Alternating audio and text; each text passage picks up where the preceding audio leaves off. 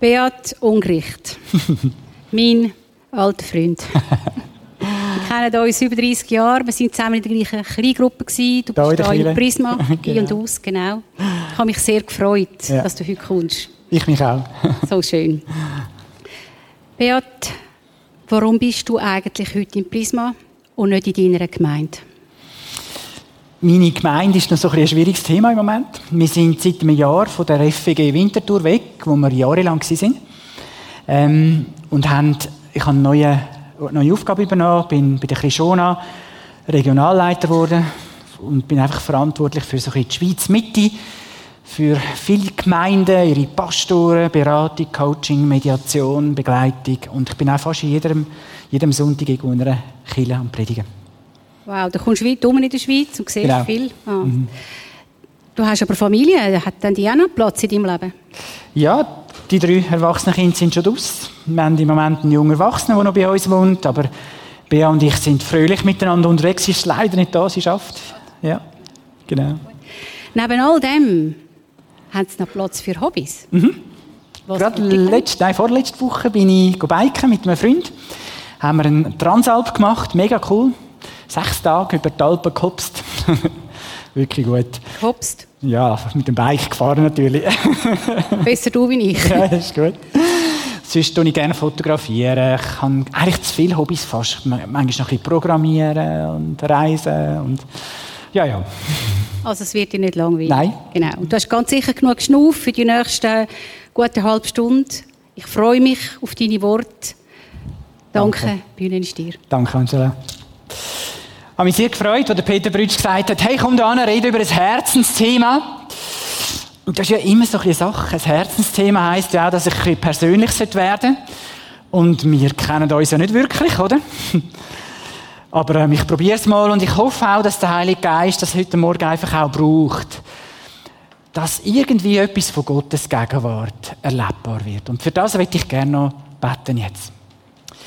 Vater im Himmel, im Namen Jesu haben wir einfach die Bitte an dich, dass du heute Morgen uns wirklich berührst. Und ganz fest den Wunsch, dass das, was ich sage, dass das zu deinem Reden wird.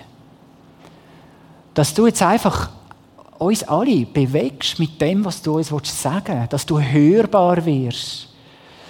Und dass du vielleicht auch in die eine und andere Situation hineinredest, wo Fragezeichen sind, wo auch vielleicht Not ist. Danke, bist du da. Ich freue mich an dir. Amen. Ja, Heartbeat, das ist so ein bisschen mein Thema. Und natürlich, wenn ihr jetzt die Folie anschaut, ist das ein bisschen äh, zweideutig. Heartbeat, oder? Mein Leben wirklich Jesus geben, ihn über alles lieben, mein Herz an ihn verlieren. Das ist schon früh losgegangen in meinem Leben und da bin ich meinen Eltern mega dankbar dafür. So ein kleines Erlebnis mit 10. Mein Bruder war schwer krank. gewesen. In unserer Gemeinde hat man nicht gebetet mit den Kranken, also sind meine Eltern zum Ältesten in einer Pfingstgemeinde auf Zürich. Der hat für den Bruder gebetet und der Bruder ist gesund geworden. Und der alte Mann schaut mich so durch seine Augenbrauen durch an und fragt, und für was soll ich für dich beten, kleiner Mann? Und ich in meinem kindlichen, ich will gerne Prediger werden, habe ich ihm gesagt. Und ich sehe mich heute noch, wie ich knündle dort neben dem Stuhl und der Mann hat die ganz komischen Sprachen irgendetwas geschwätzt. Ich habe das noch nie gehört. Und dann plötzlich sagt er auf Schweizerdeutsch, Jesus wird dir etwas sagen heute Morgen. Jesus sagt dir, du wirst mir mit deinem ganzen Leben in meinem Reich dienen.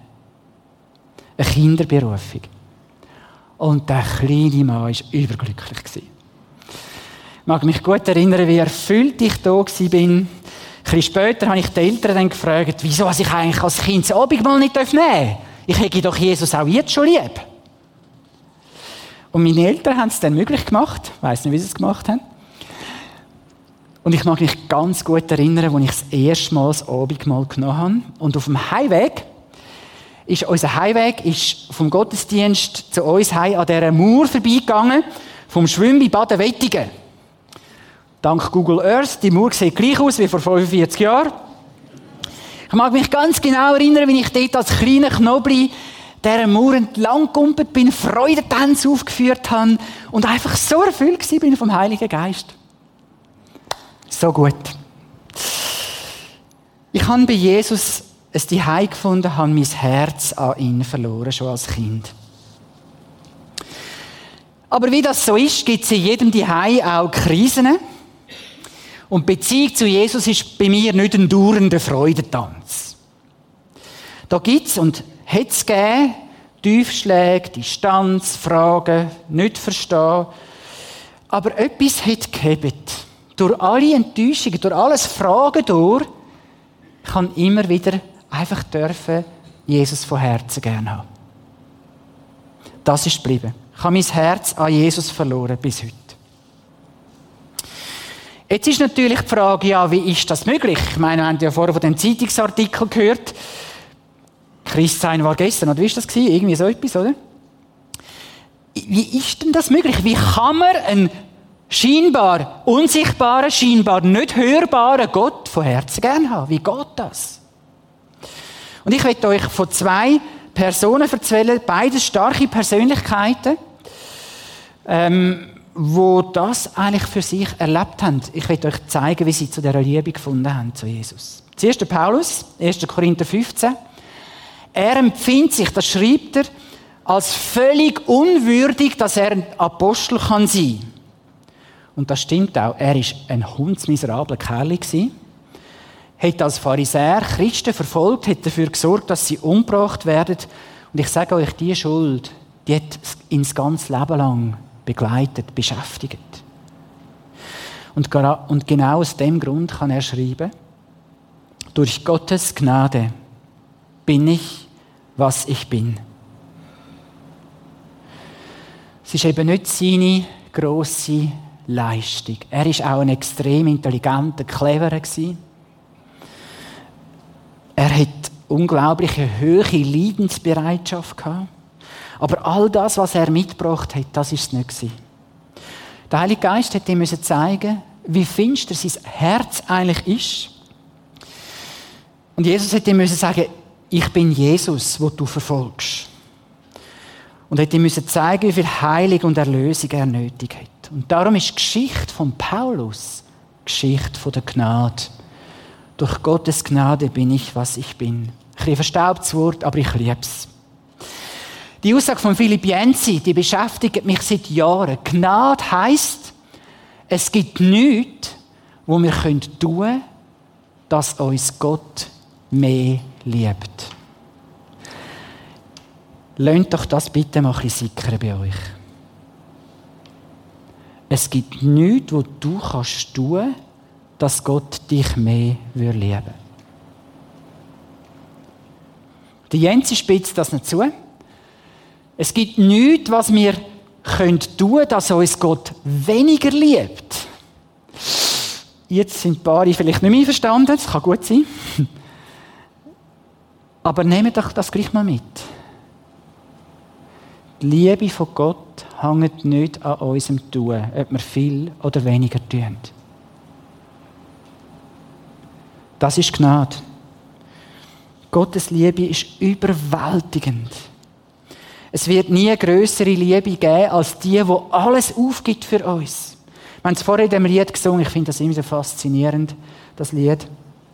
Gott, der Vater, beauftragt seinen Sohn und kumuliert alles Böse von der Welt auf ihn.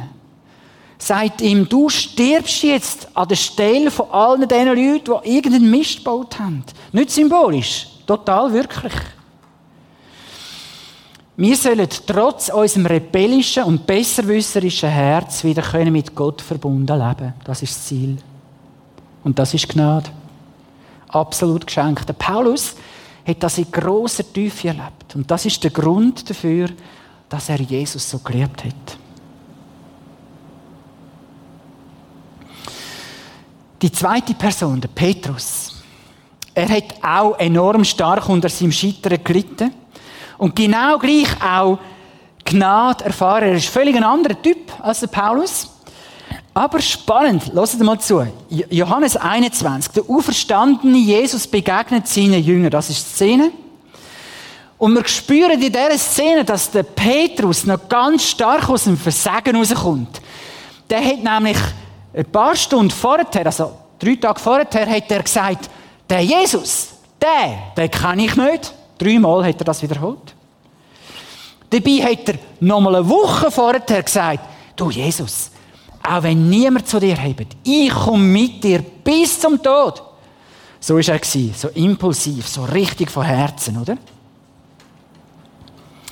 Und jetzt, eine Woche später, unterdessen ist Jesus auferstanden, da plagt ihn sein Versagen. Und er weiß gar nicht so recht, was er mit sich soll anfangen. Und wisst ihr, was er macht? Er macht das, was er am besten kann. Ich gehe fischen. Und ich bin so froh, dass Jesus ihn nicht beim Fischernetz lässt. Er liebt den Petrus so und sagt, hey, ich will dir helfen, die Scheitern zu überwinden. Und jetzt, jetzt müssen wir mal schauen, wie Jesus das macht. Also es ist ja fast ein bisschen, äh, ein bisschen schwierig, oder? Im Kreis der Jünger, ich stelle mir so vor, dass er so ein bisschen neben Petrus angestanden ist und gesagt hat, hey du Petrus, Petrus, liebst du mich mehr liebst du mich mehr, als all die anderen mich gern haben? Schwierige Frage, oder? Die Frage, die trifft voll in Kern, in Kern von Petrus, in Kern von seiner Persönlichkeit. Warum muss er immer zuvorderst stehen? Warum muss er die Leute in Klappe haben? Der Erste im Bekenntnis, der Einzige, der zum Boot aussteigt. Ist es wirklich die größere Liebe zu Jesus? Oder könnte es auch sein, dass er eben noch gern ein, ein Held ist, im Mittelpunkt steht, Beachtung findet? Jetzt fragt Jesus den Petrus dreimal: Petrus, liebst du mich? Und der antwortet traurig, weil es so ausgeht, als würde Jesus ihm nicht abnehmen. Du weißt doch alles. Du weißt, wie sehr ich dich gern habe. Und Jesus sagt ihm auch wieder dreimal, weide meine Lämmer, hüt meine Schafe. Und die Stelle ist jetzt ganz wichtig. Aus der Liebe zu Jesus, aus dem heraus entsteht die Lebensaufgabe von Petrus. Er soll die Liebe, die er zu Jesus hat, andere weitergeben. Andere zur Nachfolge, für die Nachfolge von Jesus gewinnen. Und ich sage euch, diese Liebe, die hat den Weg bis in mein Herz gefunden. Die unerklärliche Liebe zu Jesus.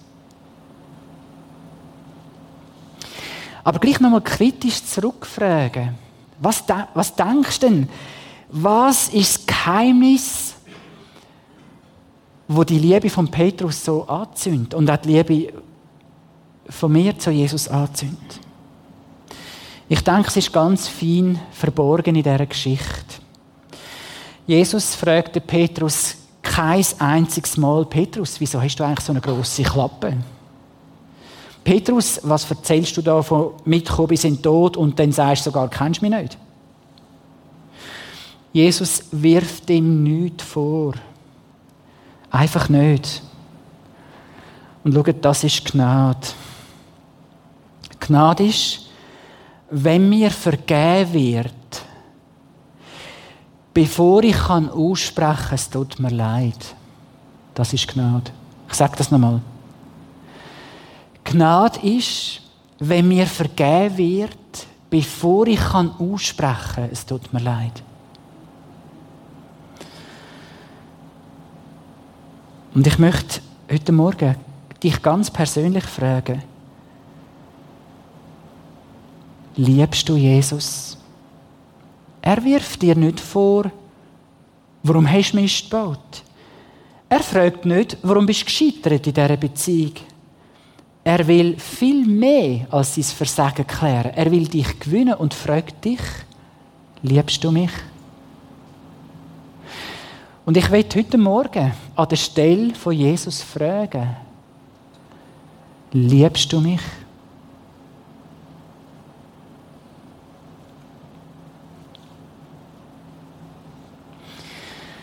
Jesus wird in Markus 12 vom Pharisäer gefragt, Meister, welches ist das wichtigste Gebot? Wir lesen das miteinander, was Jesus sagt. Das erste Gebot ist, höre Israel, der Herr unser Gott ist allein Herr.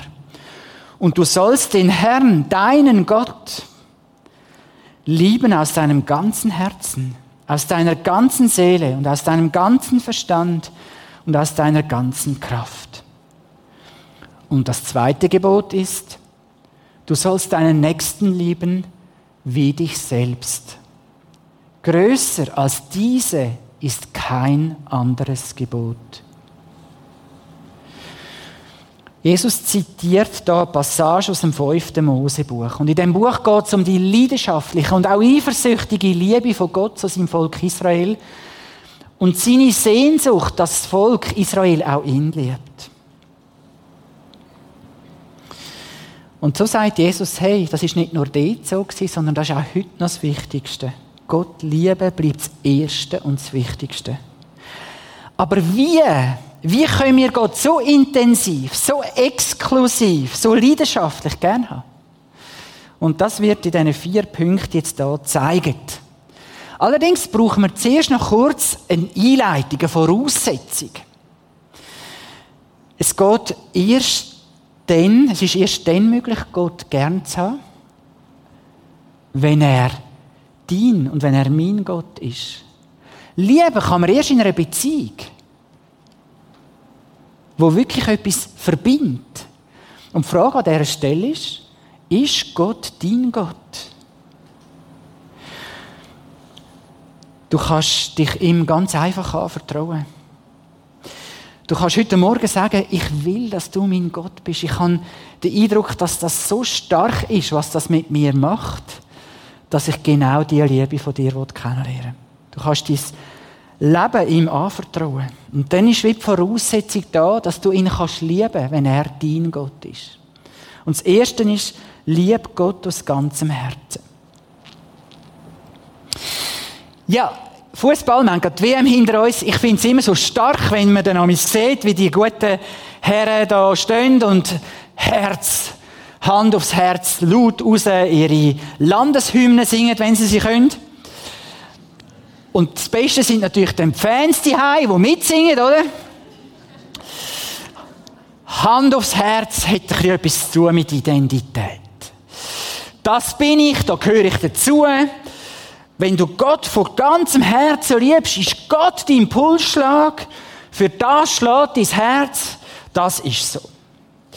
Und eine von der Lieblingsstellen im Hiob ist aus 33, Vers 4 und 6. Dort lesen wir, wie der vierte und wirkliche Freund vom Hiob zu dem plagten Mann sagt, der Geist Gottes hat mich gemacht und der Atem des Allmächtigen belebt mich. Sieh, ich bin vor Gott so viel wie du vom Lehm nur abgekniffen bin auch ich. Und er nimmt Bezug auf die Schöpfung, wo Gott aus einem Klümpel Lehm einen Mensch formt und sein Atem am Mensch einhaucht.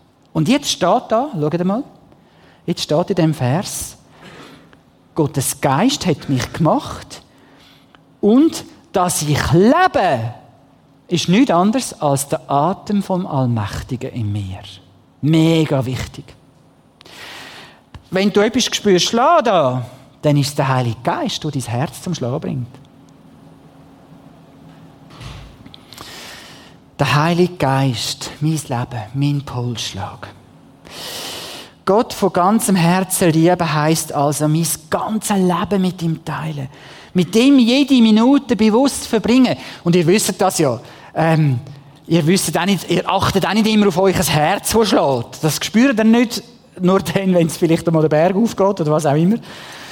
Oder wenn man so ein bisschen 50 ist und Stegen aufläuft. Mir hilft noch so ein bisschen der Schlüsselbund, um ein bisschen einfach auch daran zu denken. Ihr habt alle einen Schlüsselbund, braucht den vermutlich auch Tag aus, Tag ein. Und die Schlüssel, die erinnern mich immer wieder an das ganze Leben. Zum Beispiel der Hausschlüssel. Meine Frau Bea, das fällt mir nicht so schwer, sie, sie gerne zu haben. Aber dann gibt es zum Beispiel, zwei Stock höher, gibt es ein älteres Ehepaar. Die machen uns das Leben schwer wegen der kleinsten Sachen, wenn der Grill mal raucht oder letztens wir mal beim Lift wahrscheinlich an die Magnetli angekommen und haben die ein bisschen verschoben an der Liftwand. Und ihr Verhalten ist an mich so, als wären sie Könige, sie sind auch zuoberst, oder? Und wir Sklaven, wir sind auch zuunterst, oder? Ähm, und so verhalten sie sich. Und unglaublich respektlos manchmal waschen sie uns die Kappe wegen der kleinsten Sachen. Bea und ich haben uns entschieden, der Kleinkrieg, den beantworten wir nicht mit den gleichen Waffen. Wir versuchen es nicht ganz immer, aber wir versuchen, solche Angriffe manchmal um 180 Grad zu drehen und ihnen ein Zeichen von der Liebe zu erwidern, wenn so etwas kommt. Habt ihr gewusst, dass man mit Liebe ganze Waldbrände löschen kann? Es gibt weitere Schlüssel daran, zum Beispiel der Badge von der FG Winterthur, der ist immer noch dran und erinnert mich immer wieder daran, was Gott uns Unglaubliches geschenkt hat. Einfach, was er gemacht hat. Und ich denke manchmal, Jesus, es ist so genial. Ich finde es so genial, was du gemacht hast, wie du uns gesagt hast, wie wir anderen können sagen. Und ich liebe dich für das. Ich liebe dich für die Jahre, und ich dort als Pastor arbeiten konnte. Es gibt so andere Schlüssel, wie der Bike-Schlüssel, wie der Rennvelo-Schlüssel und, und so weiter. Da denke ich manchmal auch, Jesus, mega, mega ein Geschenk, dass ich gesund sein darf. Dass mich bewahrt ist bis heute. Danke vielmals, ich liebe dich, ich liebe dich für das. Es gibt noch einen weiteren Schlüssel. Da hat mir mal der Geschäftsführer von der Stiftung Schleife vor 20 Jahren hat er mir den gegeben. Ich habe ihn darum gefragt, ob ich bei ihnen beten darf. Sie haben so im Dachgeschoss ein Gebetszimmer. Und ich bin am Morgen früh, wenn noch kein Mensch rum war, habe ich mit dem Schlüssel dort rein. Und was, was ich in dem Räumchen mit Jesus besprechen, mit ihm heulen, ihn anbeten. Ich habe manchmal gesungen, als der ganze Stock gewackelt hat am Morgen früh. ist ja niemand rum ähm, Einfach gut, mit Jesus die Woche planen. Was sagt dein Schlüsselbund aus über dein Leben mit Jesus? Wäre doch mal eine spannende Frage. Vielleicht denkst du nächste Woche mal dran, wenn du irgendeine Tür auftust. Ah, mein ganzes Leben gehört Jesus. Also, Herz zu Herz, jetzt zum Zweiten. Lieb Gott aus ganzer Seele. Und da muss ich ein bisschen abkürzen, dass es nicht zu lang wird heute. Gott mit ganzer Seele lieben, das mache ich enorm gerne in Anbetungszeiten wie vorher. Einfach Jesus auch so meine Gefühle sagen. Und manchmal ist es mir nicht nur ums Jubeln. Manchmal komme ich auch mit einer Enttäuschung in die Anbetung. Und ich habe schon manchmal erlebt, wie die Enttäuschung sich so wie verwandelt hat. Mir passiert manchmal in der Anbetung etwas. Ich komme, plötzlich merke ich, hey, es geht gar nicht um mich. Haben ihr das auch schon mal gemerkt? In der Anbetung, hey, es geht gar nicht um mich. Wir sind als Kille miteinander, als Gemeinschaft und haben nur ein Ziel, ihn gross zu machen. Und dann spielt es auch keine Rolle, ob ich ein Lied mal nicht kenne oder was auch immer. Es geht gar nicht um mich.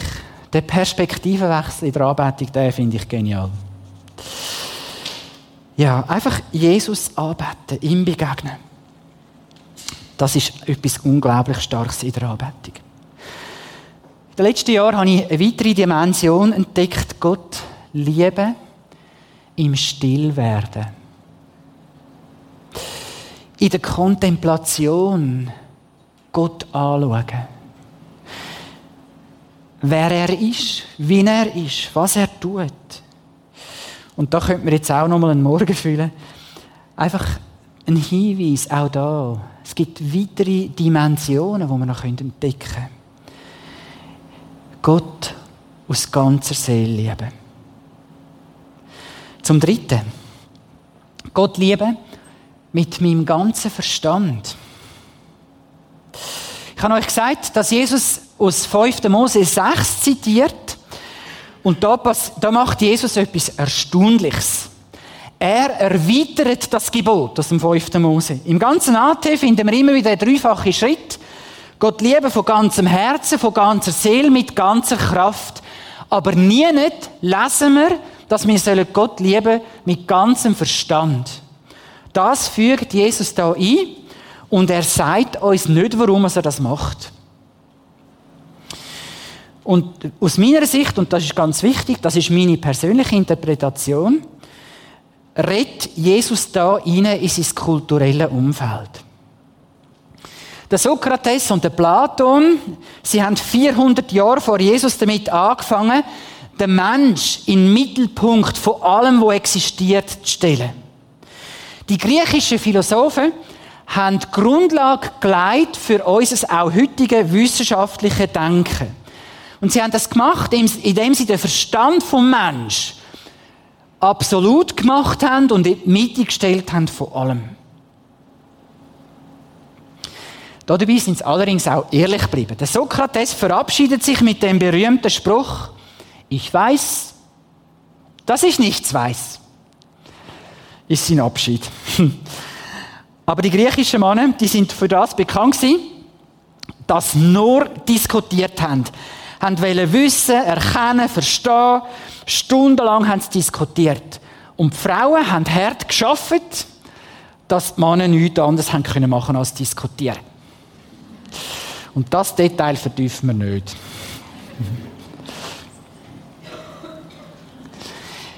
Wenn Jesus erweitert und sagt, liebet Gott mit dem ganzen Verstand, dann merke ich, dass das für mich westlich prägte Mensch eine der grössten Herausforderungen ist. Das kostet mich wirklich viel. In dem Juni konnte ich in einem unbezahlten Urlaub das Stillwerden einüben. Und ich bin auf Island und habe in der Einsamkeit wirklich versucht, anzuhören. Wir sehen hier ein paar Bilder. Und wenn ihr genau anschaut, seht ihr mein Zelt. Da, in der Mitte vom Bild ungefähr. Das nächste Bild. Herrliche Landschaften. Unglaublich, das ist nicht mein Boot dort.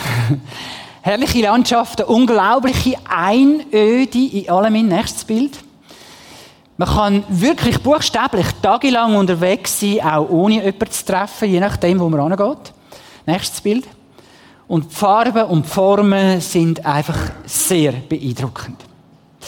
Um den Rucksack leicht zu behalten, habe ich kein Buch, nicht einmal die Bibel mitgenommen. Und so bin ich ganz alleine mit Jesus. Und ich habe ihm unglaublich viel gesagt, viel geredet mit ihm, versucht zu hören, still zu sein, und ich habe so gemerkt, das macht Unglaubliches mit mir. Ich kann das mit euch gar nicht alles teilen, natürlich, heute Morgen. Ein Thema. Ein Thema auf diesen stundenlangen Hikes ist mein persönlicher Unglaube Mein Unglaube. Ich stelle fest, je älter ich werde, umso mehr merke ich, ich verstehe Jesus manchmal nicht. Ich kann manchmal nicht nachvollziehen, wieso Gott eigentlich so handelt und das andere Mal so handelt. Einfach unerklärlich. Ich kann manchmal auch in der Bibel vieles nicht nachvollziehen oder erklären und das noch als Theolog Hilfe. In dieser Abschiedenheit hat mir Jesus ganz neu gezeigt, dass ich manchmal wie eine innere Distanz habe zu ihm, weil ich vieles nicht einordnen kann. Der Verstand steht mir manchmal im Weg. Und wenn Jesus mich einlädt und auch dich einlädt, mit dem ganzen Verstand Gott zu lieben, dann bedeutet das für mich nicht, dass ich den Verstand abschalte und einfach blind vertraue. Aber mit dem ganzen Verstand lieben bedeutet für mich, dass ich ehrlich werde, dass ich auch zu dem nicht verstehe, stehe das aushalten, ehrlich bleiben dabei, mit Jesus ringen und ihn trotzdem über alles gerne haben. In Liebe mit meinem ganzen Verstand und auch parat bin, den Verstand ihm unterzuordnen.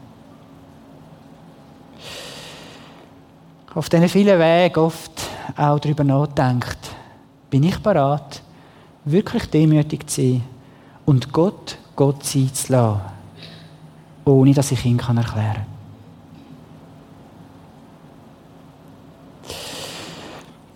Noch ein letzter Punkt. Gott lieben mit meiner ganzen Kraft. Und ich will den letzten Punkt nicht mehr mit eigenen Gedanken schließen. Ihr habt schon viel von mir gehört jetzt. Ich will euch eine Geschichte erzählen, die John Ortberg in seinem Buch, in einem Buch erwähnt, wo mich sehr beeindruckt. Und ich lese sie euch gerade vor, wie sie ist. Das staatliche Pflegeheim ist kein angenehmer Ort. Es ist groß, hat wenig Personal, ist überfüllt mit senilen, hilflosen und einsamen Menschen, die auf den Tod warten. An diesem Tag schaute ich mich nach Leuten um, die noch lebendig genug waren, um eine Blume und ein paar mutig, ermutigende Worte entgegenzunehmen. Auf diesem Flur schienen die schlimmsten Fälle untergebracht zu sein. Sie waren festgeschnallt in ihren Rollstühlen und sahen völlig hilflos aus. Am Ende des Flurs sah ich eine alte Frau und ihr leerer Blick und ihre weißen Pupillen zeigten, dass sie blind war. Die Hörhilfe an einem Ohr sagte mir, dass sie fast taub war. Die eine Seite ihres Gesichts wurde von einem Krebs weggefressen. Eine eiternde Wunde verunstaltete ihren Mund so, dass sie unaufhörlich sabberte. Später erfuhr ich, dass diese Frau 89 und seit 25 Jahren hier war, bettlägerig, blind, fast taub und allein. Sie hieß Mabel. Ich drückte ihr die Blume in die Hand. Hier ist eine Blume für Sie zum Muttertag. Sie hielt die Blume vors Gesicht, versuchte daran zu riechen und dann sprach sie. Zu meiner Überraschung waren ihre Worte ganz offensichtlich von klarem Verstand geformt. Sie sagte, Dankeschön, das ist sehr lieb, aber ich kann die Blume aber kann ich die Blume jemandem anderen weitergeben? Ich kann sie ja nicht sehen. Wissen Sie, ich bin blind. Ich sagte, ja natürlich, schob sie im Rollstuhl den Gang hinunter, wo wir einen anderen Patienten fanden. Und Mabel steckte die Blume hin und sagte, hier, das ist von Jesus. In diesem Augenblick dämmerte mir, dass dies keine gewöhnliche Frau war. Später erfuhr ich ihre Geschichte. Sie wuchs in einem Bauernhof auf, den sie mit der Mutter allein bewirtschaftete, bis diese starb. Dann führte sie den Hof allein weiter, bis sie erblindete und sie in, diesem Pflege, und sie in dieses Pflegeheim kam. 25 Jahre ging es konstant bergab mit ihr. Sie wurde immer schwächer, kränker, hatte permanent Schmerzen und der Krebs verunstaltete sie immer mehr. Sie nässte oft das Bettzeug und der Gestank war kaum zu ertragen. Mabel und ich wurden Freunde. Und ich besuchte sie oft in den nächsten drei Jahren. Ich las ihr aus der Bibel vor, zusammen rezitierten wir alte Kirchenlieder. Da tauchte einmal die Frage auf, was geht Mabel eigentlich in all den vielen Stunden, Wochen, Jahre durch den Kopf? Mabel, was denkst du, wenn du hier so liegst? Sie antwortete, ich denke über meinen Jesus nach. Da saß ich und überlegte, wie schwer es mir nur fiel, fünf Minuten über Jesus nachzudenken und fragte, was genau denkst du, wenn du über Jesus nachdenkst? Sie erwiderte so langsam, dass ich gut mitschreiben konnte. Ich denke darüber nach, wie gut er zu mir war. Er war schrecklich gut in meinem Leben, weißt du. Eine Menge Leute würden mich auslachen. Aber das ist mir egal. Ich habe Jesus lieb. Er ist für mich alles in der Welt. Und dann versuchte sie das Lied zu singen, Jesus ist alles für mich. mein Leben, meine Freude, mein Alles. Er ist meine Stärke Tag für Tag. Ohne ihn würde ich fallen.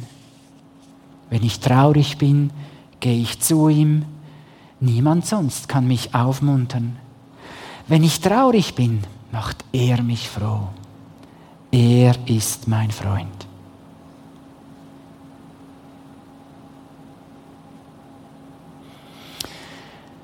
Gott liebe aus ganzer Kraft. Auch dann, wenn nicht mehr viel übrig ist von dieser Kraft. Das berührt mich. Wie kann man in einer sonnigen Lebenssituation ein so ein brennendes Herz haben für Jesus? Der Mabel, ihr Körper ist praktisch zerstört, aber aus ihrer Seele strömt eine übernatürliche Kraft. Und es ist die Kraft von der Liebe Gottes. Kraft, wo viel, viel, viel mehr kann, als ich und du je werden können.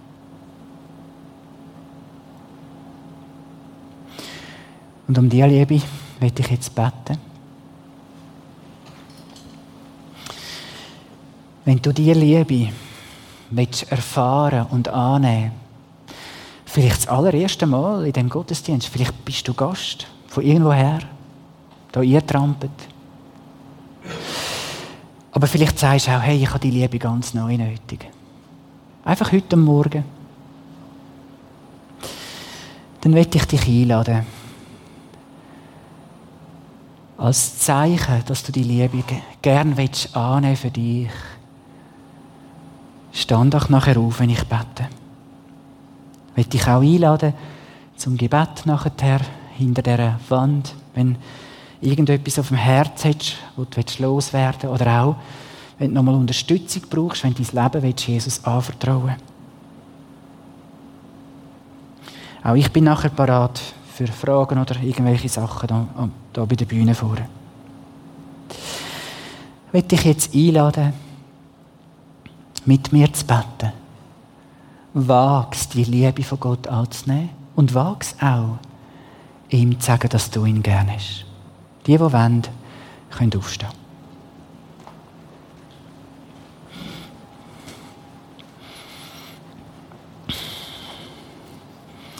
Vater im Himmel, wir wollen dir heute Morgen Danke sagen für das unendliche große Geschenk von deiner Liebe. Danke, dass du uns deine Liebe schenkst, ohne dass wir etwas dazu beitragen können. Dass das Gnade ist. Gnade ist, wenn ich mich nicht kann falscher oder richtiger verhalten zum geliebt zu werden, sondern einfach geliebt bin. Und ich will das jetzt aussprechen. Jesus, ich will die die Liebe von dir annehmen. Und ich danke dir für das Geschenk von deiner Liebe. Und Jesus, ich will dir sagen, ich liebe dich auch von ganzem Herzen. Ich sage dir das vielleicht das erste Mal heute Morgen. Aber ich spreche es jetzt aus. Jesus, ich liebe dich von ganzem Herzen. Und vielleicht bist du da und sagst, nicht das erste Mal, aber das tausendste Mal will ich das wiederholen. Jesus, ich liebe dich von ganzem Herzen. Von ganzer Seele.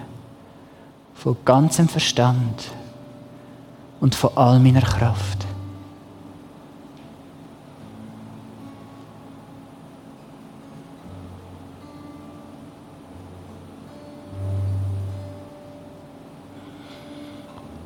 Danke, Jesus, dass du uns versprochen hast, dass du deine Liebe durch den Heiligen Geist in unsere Herzen ausgüssest.